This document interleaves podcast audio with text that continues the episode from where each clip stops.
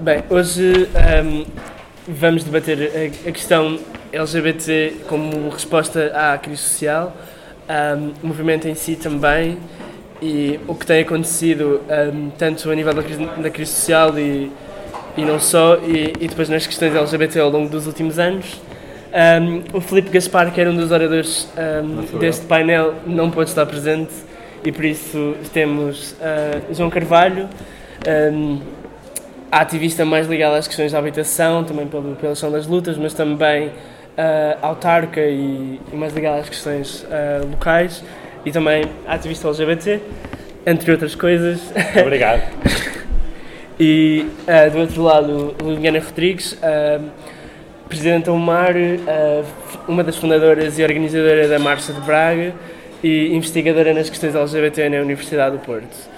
E, portanto, se calhar vou dar a primeira palavra à, à Liliana e depois...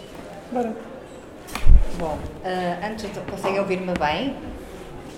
Uh, uh, de alguma forma é interessante ter esta sala cheia, porque é interessante pensarmos que um, as questões LGBT também têm mudado no interesse, mas também se reflete muito aqui neste próprio partido, da importância destes temas para este partido e também cada vez mais nestas áreas de interesse. Uh, eu lembro-me há uns anos atrás de estar num congresso ligado à área uh, feminista, da, da diversidade e de saúde, assim, é um congresso que tinha muitas áreas temáticas e, um, e reparei que, que, nos colocaram, não sei se, se a Conceição se lembra, uh, que nos colocaram numa sala, era a sala das temáticas LGBT, e colocaram-nos numa sala que não tinha quase ninguém, ou melhor, uma sala muito pequena e que tinha muitas pessoas. Então as pessoas ficaram no chão nesse dia. Então é interessante ver uma sala grande com pessoas aqui e pelo menos uh, relembrar, relembrar que de facto esta área uh, começa a ter pessoas e a reconhecer um espaço também que nos acolha nesta diversidade. Uh, isto foi só uma coisa que me lembrei agora porque não estava à espera que tivesse tantas pessoas nesta sala e uma sala grande também. Um, eu gostava de de começar por, eh, por vos dizer que, que lamento, mas não vos trago respostas em relação a, eh, à crise social e, e, nem às questões do movimento LGBT, que é a APN+.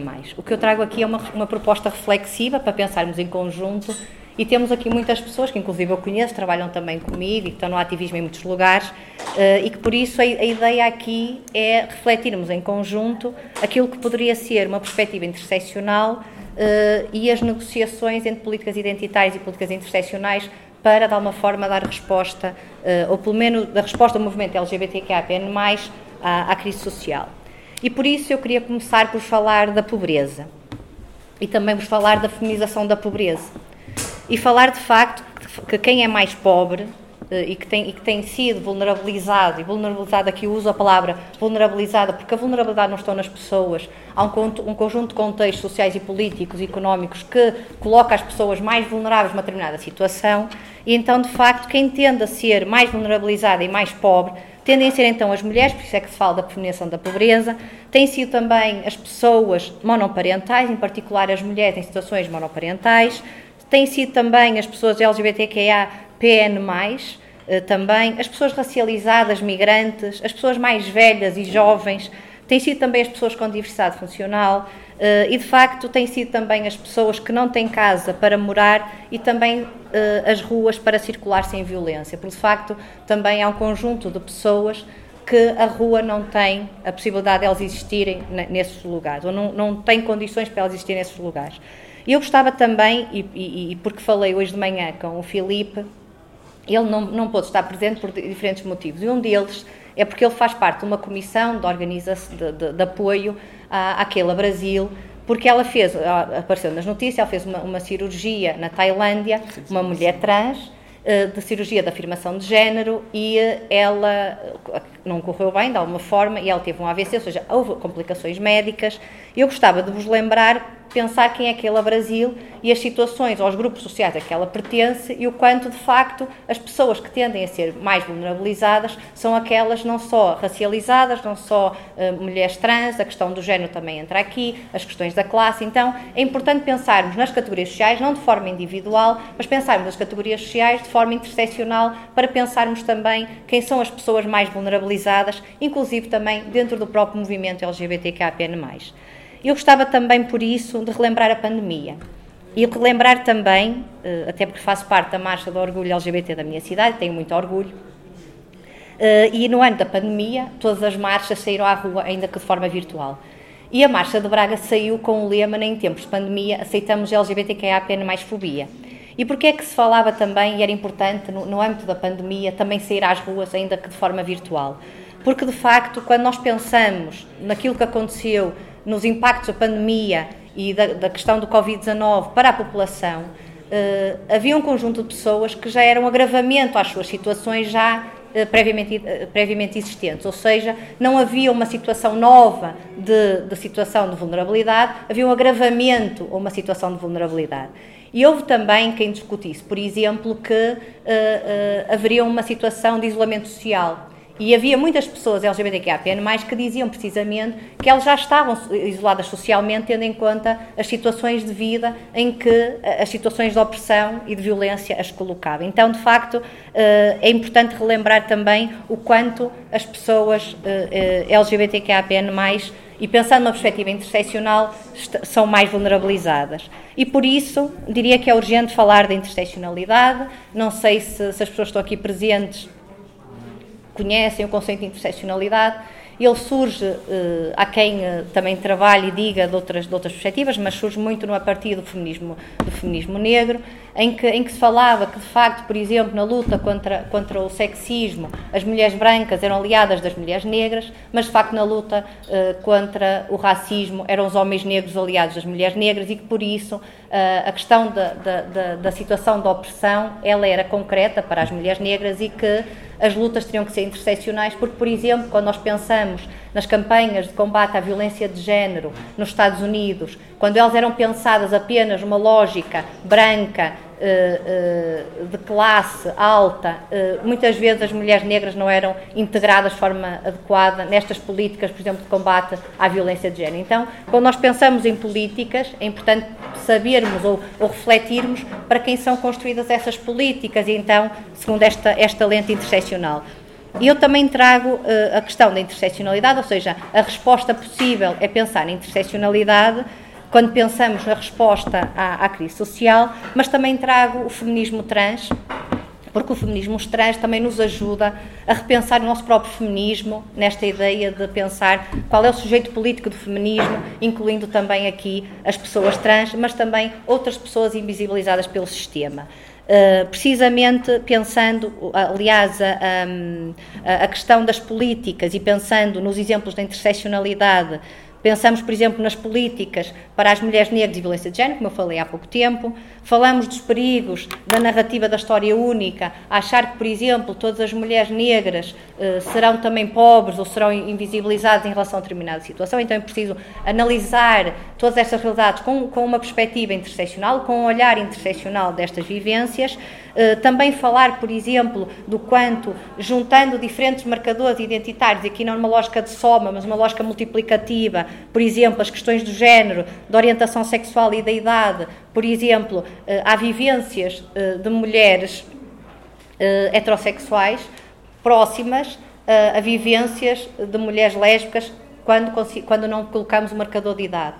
Mas quando pensamos, por exemplo, de pessoas mais velhas, homens e mulheres, os, os, os, homens gays mais velhos tendem a ter vivências e proximidades, por exemplo, em relação à imagem corporal, com, com mulheres heteros mais velhas do que, por exemplo, com mulheres, ou entre as mulheres uh, uh, lésbicas e hetero. Não sei se fui clara, mas esta ideia de, de, combinar, quando se combinam estas dimensões identitárias, nomeadamente a questão da idade, aproxima-nos muito mais, por exemplo, alguma vivência com alguns homens do que com algumas mulheres. Por isso é que é importante percebermos de que homens e mulheres estamos a falar quando pensamos numa perspectiva interseccional. E também gostaria então de trazer as questões trans mais velhas e o não acesso à saúde, por exemplo, no interior, mas ao mesmo tempo também no interior, que se pode sentir mais segura durante o dia. Eh, eu estive recentemente no Brasil a fazer, a fazer entrevistas a mulheres trans mais velhas no interior e, e, e nas grandes cidades e, e, eu fui visitar uma, um, um centro LGBT uh, no interior de, do Rio de Janeiro, que era em Miracema. E, nesse centro uh, tínhamos muitas uh, mulheres trans que me falaram das entrevistas e também conheci outros contextos, mas elas diziam que esse espaço de interior as protegia, porque eh, protegidas da violência, elas conseguiam andar na rua durante o dia, inclusive andar de bicicleta. É uma expressão que usavam muito esta ideia de que as pessoas conseguiam estar protegidas no interior da violência. Mas, ao mesmo tempo, esse interior que as protege da não violência é o interior, por exemplo, que nos dá acesso à saúde, em que elas, por exemplo, para ter uma afirmação de género, não iam para a Tailândia como a Keila Brasil, mas não tinham essa possibilidade, nomeadamente das hormonas, e inclusive tinha grandes efeitos eh, ou grandes complicações à sua saúde, nomeadamente algumas delas, eh, por exemplo, como tomavam hormonas eh, de forma não medicada, ou seja, de forma clandestina, podiam prejudicar e prejudicavam inclusive a sua saúde. Então, o quanto era importante perceber que o mesmo contexto interior pode ter diferentes eh, configurações quando pensamos eh, numa perspectiva também interseccional e até pensando não nos, nos, nos marcadores clássicos da interseccionalidade, mas até do território quando nós pensamos sobre isso. Ao mesmo tempo, também não podemos ignorar as negociações, a possibilidade delas, entre políticas identitárias e políticas interseccionais.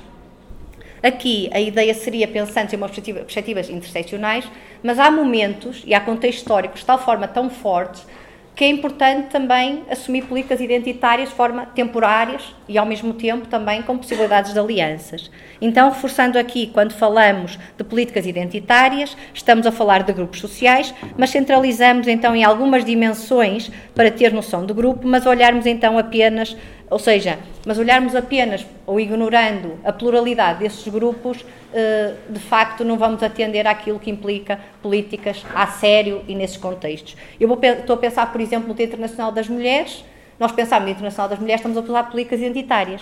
Mas se nós, ao mesmo tempo, assumirmos que, que, as mulheres são diversas e temos mulheres racializadas, mulheres trans, mulheres, mulheres com diversidade funcional, nós construímos uma luta, ainda que de forma identitária, num determinado momento, pegamos uma identidade marcada, mas assumimos que, de facto, esta, esta pluralidade das vivências e pensar políticas nesta diversidade.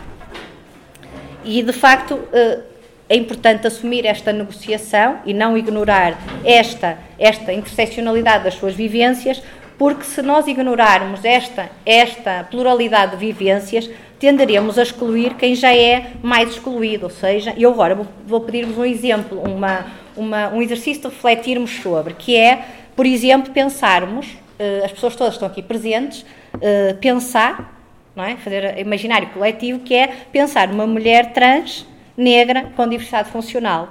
Eu gostaria de perguntar se ela estava no vosso imaginário coletivo se eu não tivesse feito essa pergunta. E, e, e, por isso mesmo, se pensarmos que essa pessoa existe e em que contexto ela existe, se ela está em que território, se ela está aqui hoje, por exemplo, Uh, então é importante pensarmos que, de facto, se nós, não se nós não discutirmos uma perspectiva interseccional, nós vamos continuar a excluir as pessoas que já estão excluídas. E então eu queria vos lembrar de, de, uma. queria partilhar convosco uma mulher trans uh, negra, com diversidade funcional, que não tinha uma perna, no Brasil, recentemente, em que trabalhava com a Andrea Brasil, é tudo assumido, porque é uma, uma, uma, uma pessoa que faz roupas LGBT e ela estava lá naquele contexto, e muitos dos contextos eh, que temos, como o Filipe Gaspar não está aqui hoje porque está a apoiar, um, uh, uh, está a apoiar um, um, pessoas situação de maior vulnerabilidade para ter acesso a, a, a um conjunto de, de recursos, nomeadamente à saúde, também esta pessoa que eu vos estou a falar aqui hoje estava no contexto do ativismo e no contexto do ativismo, para muitas destas pessoas, é a possibilidade de elas sobreviverem e elas existirem, nomeadamente nesta narrativa. Se eu não estivesse em determinados contextos, se nós não estivermos em determinados contextos, se nós não sairmos nos lugares das academias, nos lugares das nossas estruturas, eh, não conheceríamos muitas das pessoas que desafiam esta, esta diversidade. E tal como não é possível, uh, uh, tal como não é possível não, não ser apenas não racista, é, é fundamental ser antirracista. Também não basta ser uh, não capacitista, capacitista, tem que ser anticapacitista, não é, Ana? Construindo espaços de acessibilidade, mas não apenas nas repartições de finanças, lembrei-me mas também construir espaços de acessibilidade e na sociabilidade, no lazer. As pessoas com diversidade funcional têm direito também a, a ter uma discoteca, a ter um espaço de sociabilidade diverso e acessível. Hum, é importante também referir que não basta hum, não ser capitalista, também se tem que ser anticapitalista. Estamos todos nós e todas nós, e todos nós, uma perspectiva inclusiva, a combater também neste espaço hum, essa possibilidade. E não basta não ser não LGBT-fóbico, tem que ser anti-LGBT-fóbico, uh, porque senão, a dada altura, parece que, parece que se dá a ideia de que as causas serão sempre vossas e não nossas, as causas têm que ser todas as pessoas. E, no fundo, o que nós temos que, que fazer e continuar a fazer é nos feministizar, tal como a campanha de Braga, há muitos anos, do Omar Braga, que era a campanha Feministiza-te, que era a ideia de contribuir e de alguma maneira eh, instigar a sociedade à nossa implicação com o feminismo numa perspectiva global. E eu diria que, no fundo, o que temos agora, e pensando aquilo que temos atualmente, as questões atuais, não basta então agora nós nos feministizarmos, nós temos que nos transfeministizarmos, numa perspectiva eh, como eh, eh, o feminismo trans, o transfeminismo traz desta ideia interseccional e pensando numa agenda trans que é revolucionária, se pensarmos num mundo em que haja a desconstrução do binarismo de género e perspectivas ciencialistas, a despatulação das identidades trans e, e, de todas as formas de patologização das identidades diversas. Eh, eu, quando estava a fazer estas notas, lembrei-me daquilo que Freud trazia das mulheres histéricas, que, era, que eram patologizadas porque elas rompiam uh, aquilo que era as normas sociais, então elas eram as histéricas, então é importante despatologizar todas as formas de vida e de expressão da, da diversidade. Combater a violência cissexista e transfóbica, mas também combater de forma acérrima todas as formas de violência a necessidade da visibilidade às sexualidades das pessoas trans não heterossexuais, mas como dar visibilidade às orientações sexuais diversas de todas as pessoas e aqui a recusa também à, à, ideia de orientação sexual, porque há muitas pessoas também assexuais que, que recusam-se esta ideia de desejo e também é legítimo este reconhecimento. A ideia dos direitos sexuais e reprodutivos para todas as pessoas, como propostas emancipadoras, por exemplo, pensar nos direitos sexuais e reprodutivos para homens trans, e eles não estão a ser menos homens por isso, estão apenas a espelhar a diversidade humana e ampliar então a ideia do sujeito político do feminismo, deixando-se remeter apenas para a mulher branca, heterossexual e cis, passando a incluir outras mulheres invisibilizadas pelo próprio sistema, tais como as mulheres negras, pobres, mais velhas, lésbicas, com diversidade funcional e ou trans. De facto, quando nós pensamos no transfeminismo, quando nós pensamos em políticas interseccionais, possibilita-nos dar sempre esta ideia de uma resposta que ela não pode ser um movimento, mesmo naquilo que eu acredito, e, e é um acreditar coletivo de muitas pessoas que estão aqui presentes, é uma resposta que nunca poderá ser solitária, eh, nem individual, ela terá que sempre ser coletiva, de alianças com diferentes movimentos, ainda que em alguns momentos possa ser temporária, eh, não, não instrumentalizando as lutas, é importante dizê-los somente em partidos políticos e ter autocrítica naquilo que fazíamos, elas devem ser solidárias e, como eu gosto sempre de dizer, afetivas. Eh, porque só o afeto é revolucionário e só com o afeto integramos e entendemos as opressões que estamos a sujeitar. O sujeitado é aquilo que está muito mais implicado na filosofia, trabalha-se essas questões de, de que, por exemplo, se as pessoas não estiverem nos lugares onde estão as pessoas e, no, e não integrarmos de facto os lugares com o afeto, nós não temos acesso a eles, porque de facto com posturas autoritárias não faz sentido estar nos movimentos de libertação e de, e de justiça. E por isso acredito que não é possível sermos ou dizermos-nos efetivamente esquerda eh, sem atendermos à luta toda. Uh, e também na, na, na, linha do lema da campanha da Mariana Mortágua, do direito à vida boa. Uh, e esta vida boa é não ter de sobreviver, mas ter condições para viver e viver esta vida boa. E as pessoas LGBT têm que ter direito a esta vida boa. E para viver esta vida boa é reconhecer que a liberdade é ter condições para sair do armário, como era o lema da marcha LGBTQAPN+, de Braga 2021.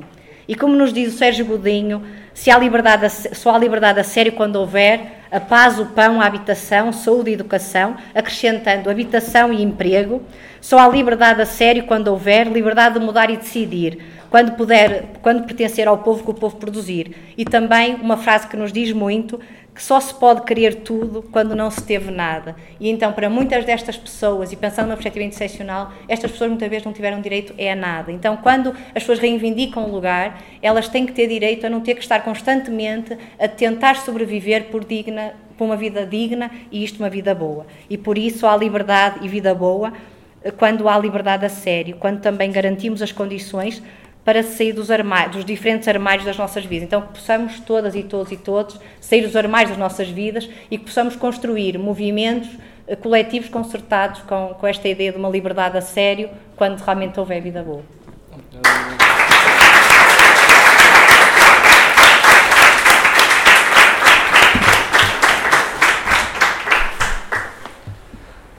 Olá. Um eu adorava ter um discurso tão organizado quanto eu e Ana. Lá está, não era suposto estar eu aqui. Então tenho aqui algumas cábulas copiadas de mil ideias que eu vou tendo. Isto vai ser muito caótico. Mas também é isto que eu trago é. sempre. Acho que esta é a minha participação na esquerda. É ser caótico. Mas o que é que eu quero trazer aqui? Acho que quer falar, pegar outra vez nesta questão da, da interseccionalidade e, sobretudo, acho que vou corrigir um bocadinho o que a Liliana diz. Eu acho que já tiveste aqui uma resposta àquilo que é a, a crise social. A, crise, a, a resposta à crise social é responder e é desmantelar o capitalismo, é combater o neoliberalismo para a população na sua totalidade e quando falamos especificamente da população LGBTQIA+. A resposta poderá ser esta.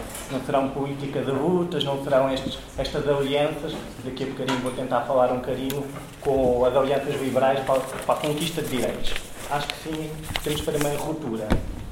Entender que a discriminação sistémica das pessoas LGBTQIA+, não se restringe apenas ao simbolismo, à linguagem, à cultura, ela materializa-se naquilo que são as dificuldades de igualdade no acesso, economicamente, financeira, vou falar um bocadinho mais da questão da habitação, tentar não entrar tanto pelo, pela identificação, pelo diagnóstico das causas, temos bates para isso, temos feito muito, muito recentemente um grande, um, um, grande debate sobre a questão da habitação e não falando tanto daquilo que é o diagnóstico também da desigualdade concreta das pessoas LGBTI. Num fórum LGBT que a gente teve no início do ano, houve um debate precisamente para falar daquilo que são os valores e dados da discriminação das pessoas LGBTI no acesso à habitação. Basta parar aqui um exemplo muito vago. Em termos de pessoas em situação de abrigo, a generalidade na população jovem é um em 10 pessoas já viveu em situação de sem-abrigo num período de pelo menos 12 meses. Vamos falar da população LGBTI, o risco aumenta em 120%. Vamos falar da população jovem, trans é uma em 5 pessoas trans já viveu em situação de sem-abrigo pelo menos 12 meses. É um descambular, estamos como eu digo muitas vezes, no fim da cadeia alimentar. Uh, acho que fica ali umas meras décimas do, daquilo que é a população cigana no acesso à, habitação, seja a habitação própria, seja na questão do, do arrendamento. E eu resumo está, a ideia de que o capitalismo é uma estrutura que nos constrange de autonomia e de identidade. Está economicamente em condições vivências com habitação muito opressivas, de às vezes a falta de habitação em si, que amputa a nossa autonomia, amputa a liberdade. Acho que isto foi muito concreto no tempo da pandemia. Qualquer pessoa no tempo da pandemia viveu a dificuldade que foi no corte a serviços públicos, no, no corte ao trabalho, no corte às coisas mais basilares do nosso dia a dia, mas também no corte social, a questão do próprio isolamento. Bem, isto para pessoas LGBTI tem uma camada ainda mais acentuada que, das poucas vezes que a tua expressão e às vezes a sobrevivência está puramente dependente de fatores de apoio externos à tua casa, estás de repente enfiado em quatro paredes, provavelmente com uma família opressiva, ou onde se calhar ou estás, ou estás no armário, ou tens que renegar toda uma espécie de identidade. Bem, falamos aqui de uma violência psicológica, sobretudo, absolutamente desumana. Lá está, desculpem, estou a fazer isto que é para não me perder. E queria trazer aqui uma, algum sentido de crítica. Por exemplo, em 2015, o New Labour Forum, que é um projeto da Canning School of Labor and Urban Studies no, na América, desenvolve uma análise sobre queer precarity and the myth of gay affluence, que basicamente estuda esta ideia do, que é um dos meus debates favoritos, a traição do movimento LGBTI à aliança anticapitalista. A ideia do movimento queer e a ideia do movimento pinkwashing, não é? Qual precisamente este abandono da perspectiva anticapitalista do movimento queer nas últimas décadas é um mito, aliás, que é propagado para esta ideia da comunidade, muito levada por esta, pela série, esta coisa dos anos 90 de o homem cis, gay, branco, todo fashion, vai para Nova York, é todo ricalhado e tem um apartamento só para ti, é esta pintura satirizada da comunidade. Como se nós lá está, fôssemos todos com um grande bom gosto, cheio de estilo e redimos-nos a isso. A verdade é que não, lá está a comunidade LGBT. São pouquíssimos os que têm esse, esse luxo de ir à parada todos os dias passear pela Quinta Avenida. Nós somos precisamente as pessoas que estão diariamente na incerteza se vou ou não voltar para casa se a minha família nos expulsa. Vou ou não diariamente ser despedido porque de repente o meu patrão percebe que afinal como estou não, isto é um mito que é-nos propagado, é-nos propagado também porquê? Porque economicamente, eu digo isto sem pudor algum tem que estar a ser gravado, tem que ser gravado comigo, uh, que é a ideia da, do, da aliança liberal. Tivemos que a fazer, e vamos ter que continuar a fazer alguns momentos, tivemos para, para, para descriminalidade a homossexualidade, no acesso ao casamento, no acesso à adoção, tudo isto, mas a verdade é que eu costumo dizer que os, os liberais não aprenderam, não aprenderam a não nos odiar. Os liberais, na minha perspectiva, a ideia de clientela superou o ódio. A ideia da mercantilização no movimento LGBTI, este, este fetiche, estar o homem branco, diz hetero, diz gay, hetero não, é outra coisa, mas há um fetiche absurdo de desta necessidade de, de repente, eu posso não querer matar todos os gays que existem por aí, mas que até me dão um jeito. Uma até... falsa tolerância. Hum? Uma falsa tolerância. Sim. Precisamente esta ideia de que de repente eu posso assimilar isto, aqui meia dúzia de migaias para vocês até viverem, até podem casar, podem não sei o quê, de repente abre aqui um, um mundo das discotecas gays que nunca, incrivelmente, nunca são propriedade de uma pessoa gay. O mundo do entretenimento LGBTI, que nunca é de um diretor LGBTI, o mundo das roupas e não sei o quê, designs queer camp coded, que nunca, lá está, mais uma vez, é queer. Incrivelmente isto acontece de alguma forma e os artistas, os proprietários, toda esta economia da população LGBTI, bem, a pensar que até conseguir ganhar algum alento nesta economia, mais uma vez é empurrada para, para este fetiche que nos é imposto. E depois vamos pensar na própria dinâmica do, do movimento LGBTI, tens períodos pendulares, não é? Aqui de 64 a 75, há obviamente uma grande explosão deste movimento irreverente, anticapitalista, toda a primavera das revoluções Stonewall e tudo mais. Há um, há um grande teor da crítica da ideia de, do género, de construção, a abolição disto tudo, Estávamos a ver isso nos anos 70 e agora temos que voltar a repetir estas ideias todas em 2023. Mas depois lá está, mais uma vez, abandonámos isto para tentar conquistar alguns direitos, porque isto é muito cansativo, votar e votar e votar, e temos que conseguir uma vitória, senão só nos engolimos. Penso que há alguma esperança que agora estamos a conseguir recuperar um bocadinho esta irreverência. Tenho algum receio ainda no espectro de Portugal, acho que estamos a perder alguns coletivos, algumas associações Digo muito diretamente, por exemplo, as panteras cor-de-rosa, estão com uma grande dificuldade de mobilização, algumas já morreram. Eh, é preciso saber reocupar este espaço do movimento LGBTI que ainda nos puxa para o lado anticapitalista. Mas tenho alguma esperança que estamos a perceber que a Aliança Liberal está a chegar aos seus limites, pelo menos falando aqui do nosso contexto Portugal e europeu, e está assim na, hora de pensarmos o quê? Eu não quero, é o que eu digo muitas vezes, eu não quero ir ao idealista e ter uma caixinha que é apartamento e quartos LGBT friendly. Muito fofo. Não, eu quero é, primeiro, desmantelar a discriminação. E eu quero, eu, pessoa LGBTI, ter rendimentos para pagar uma casa. Pouco me interessa se ela é, a, é o que eu costumo dizer, a pessoa LGBTI muitas das vezes está pouco fechando para, para a discriminação, quando não tem o mais básico, a habitação, a saúde, a educação, todas essas coisas. Eu quero sim a desconstruir isto e, sobretudo, devolver esta capacidade de intervenção. E ainda fazendo alguma crítica a esta aliança liberal, hiper, o hiperindividualismo, este novo fetiche que é extremamente alimentado por esta falta de ideia de pertença das redes sociais, que agora hum, hum, que é um bocadinho aproveitada depois com esta ideia do ah, LGBTQIA, e as outras histórias, e agora vocês inventam um monte de ideias, agora no caixinha, e vocês querem encontrar coisas que não existem. Que é, obviamente, reacionarismo, a calma, mas é, sim, interessante pensar, faz-me lembrar, desculpem aqui, a coisa fez-me lembrar agora uma citação, por exemplo, da Bunny, que era uma drag queen, eh, ainda é, aliás, criou o Wigstock, um grande festival queer de, em Nova York, e ela, há um documentário cujo nome agora não estou conseguindo lembrar, mas é com o Street Transvestite Action Revolutionaries, onde ela diz: No meu tempo, nós não nos preocupávamos de definir o que é que nós éramos, apenas o éramos. E estamos preocupados na organização e fazer a luta. Hoje, olha para, para, para a população jovem LGBTI, a qual eu tentei deixar algum lugar, e estou a tentar transmitir este sentido de luta, e perdem-se muito pouco tempo a organizar e a lutar, e muito tempo a olhar para si, a tentar perceber o que é que são. Primeiro, isto não tem que ter duas coisas desconectar, não, não, não tenho que sacrificar a, a, o meu autoconhecimento para fazer a luta, mas também a partir do momento que eu só penso no meu autoconhecimento, não há luta a fazê-la, não é?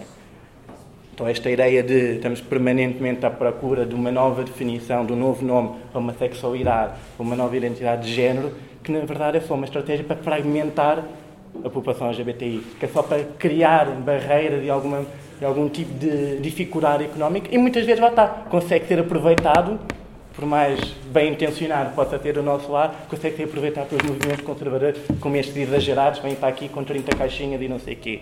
A verdade é que sim, temos de nos conseguir, eh, é o que eu costumo dizer, as identidades de géneros dão muito jeito para o vocabulário, para construirmos políticas públicas, identificação, não é? perceber os centros e tudo mais, dão muito jeito para, para o nosso debate aqui entre nós. Tem que saber o que é que é uma pessoa trans para poder falar sobre as dificuldades das pessoas trans, mas é o que eu costumo dizer o meu objetivo, e de muitos camaradas que andam comigo, é acabar com a identidade de género. O meu objetivo é saber que a Maria em nada é a mesma mulher que Antónia. Este conceito de uma mulher como poderia ser um chapéu que cabe a todas e a qualquer uma que se identifica como mulher. A verdade é que nós também temos de fazer esta reflexão de a capacidade de nos desagregarmos destes, destas moetas de linguagem sobretudo quando elas nos empatam da organização. E é sobre a organização que eu quero falar, porque geralmente é esse o meu papel. Mais do que ativista académico, não sei o quê, gosto muito de pensar na prática do que também é as pessoas que eu tenho para, comigo, podemos fazê-lo com o quê? Com recursos. E no fórum LGBTI que a gente teve, houve uma intervenção de um camarada sindicalista que me deixou a vibrar de uma ideia, que era precisamente sobre a questão dos sindicatos, e como alguns agora já vão fazendo alguns grupos, uns núcleos LGBTI, a questão feminista, ou seja, dentro do sindicato há várias, vários grupos para trabalhar questões específicas dos trabalhadores daquele setor. Fantástico. Mas eu digo sempre, continua a ser uma dificuldade enorme agregar pessoas, mesmo que estejam dentro do sindicato, a juntarem-se para aquele grupo, depois vai estar, porque, ah pá, agora não quer ser conhecido como a pessoa trans do sindicato e não sei o quê. E depois não sei o quê, eu neste momento preciso é combater a minha precariedade, se calhar não tenho aqui tempo para estar. Ok, respondi, se calhar está na hora da CGTP começar a pensar o que é que era chamar a malta LGBTI às marchas. É o que eu costumo dizer. Ainda, neste momento, ainda ninguém leva tanta gente à rua como as marchas do orgulho. E é o que eu costumo dizer. O que é que era um dia 1 de maio, com a força dos trabalhadores, e a unidade popular, esta, a, a unidade numeral de, dos trabalhadores e da comunidade LGBTI. Acho que há um interesse de classe que nos falha muitas vezes entre as várias camadas da intervenção que a gente vai tendo, da verdadeira interseccionalidade, tão mínima de sabemos agregar para nós os outros grupos. Vi com grande gosto na manifestação da habitação do 1 de Abril, que foi, não quero, não quero estar a mentir, para dizer o nome certo, dê-me um segundo, Ousadia de quem quer casa para viver, que é precisamente um grupo de vários grupos LGBTI que se uniram para fazer um manifesto para reivindicar a questão da habitação na camada LGBTI. Há mais pessoas LGBTI que em momento algum em uma manifestação da habitação, de repente uniram-se. A verdade é que foi das manifestações orgânicas, fora daqueles momentos concretos que a gente tem ao longo do nosso calendário social e político, o 1 de Abril foi histórico. E agora, no dia 30 de setembro, também será histórico, fica já a dica para, para aparecerem. E é precisamente esta ideia, esta necessidade de não só trabalharmos esta, a empatia e também a saber transformar políticas públicas que relacionem com a ideia da como é que a discriminação é um puzzle que se vai acumulando, é uma coisa, são pequenas peças pequenas não são, mas são peças que a gente carrega e só nos pedem cada vez mais, mas sobretudo também a própria organização. O movimento LGBTI tem que sim conseguir unir a frentes que às vezes são intimidantes, se calhar é mais fácil, mas num primeiro momento, o movimento LGBTI associar-se ao movimento antirracista. Está naquela, nas questões identitárias, sociais, que a gente consegue encaixá-las. De repente, quando Quando isto no, no atração no Fórum LGBTI, começámos aqui a falar o que, é que era o movimento LGBTI, começar a trabalhar com os sindicatos, isto cria aqui já um nível. Pronto, é aquela imagem que a gente tem, os sindicatos, são os homens, são operários, perdoem a expressão, os troias, que, é, que é os geralmente que me, que me vão assediar e discriminar na rua. Temos de saber limpar primeiro, desconstruir, não é esse, não é essa a grande realidade, mas sobretudo o interesse de classe. Porque no fim do dia, e vão-me perdoar.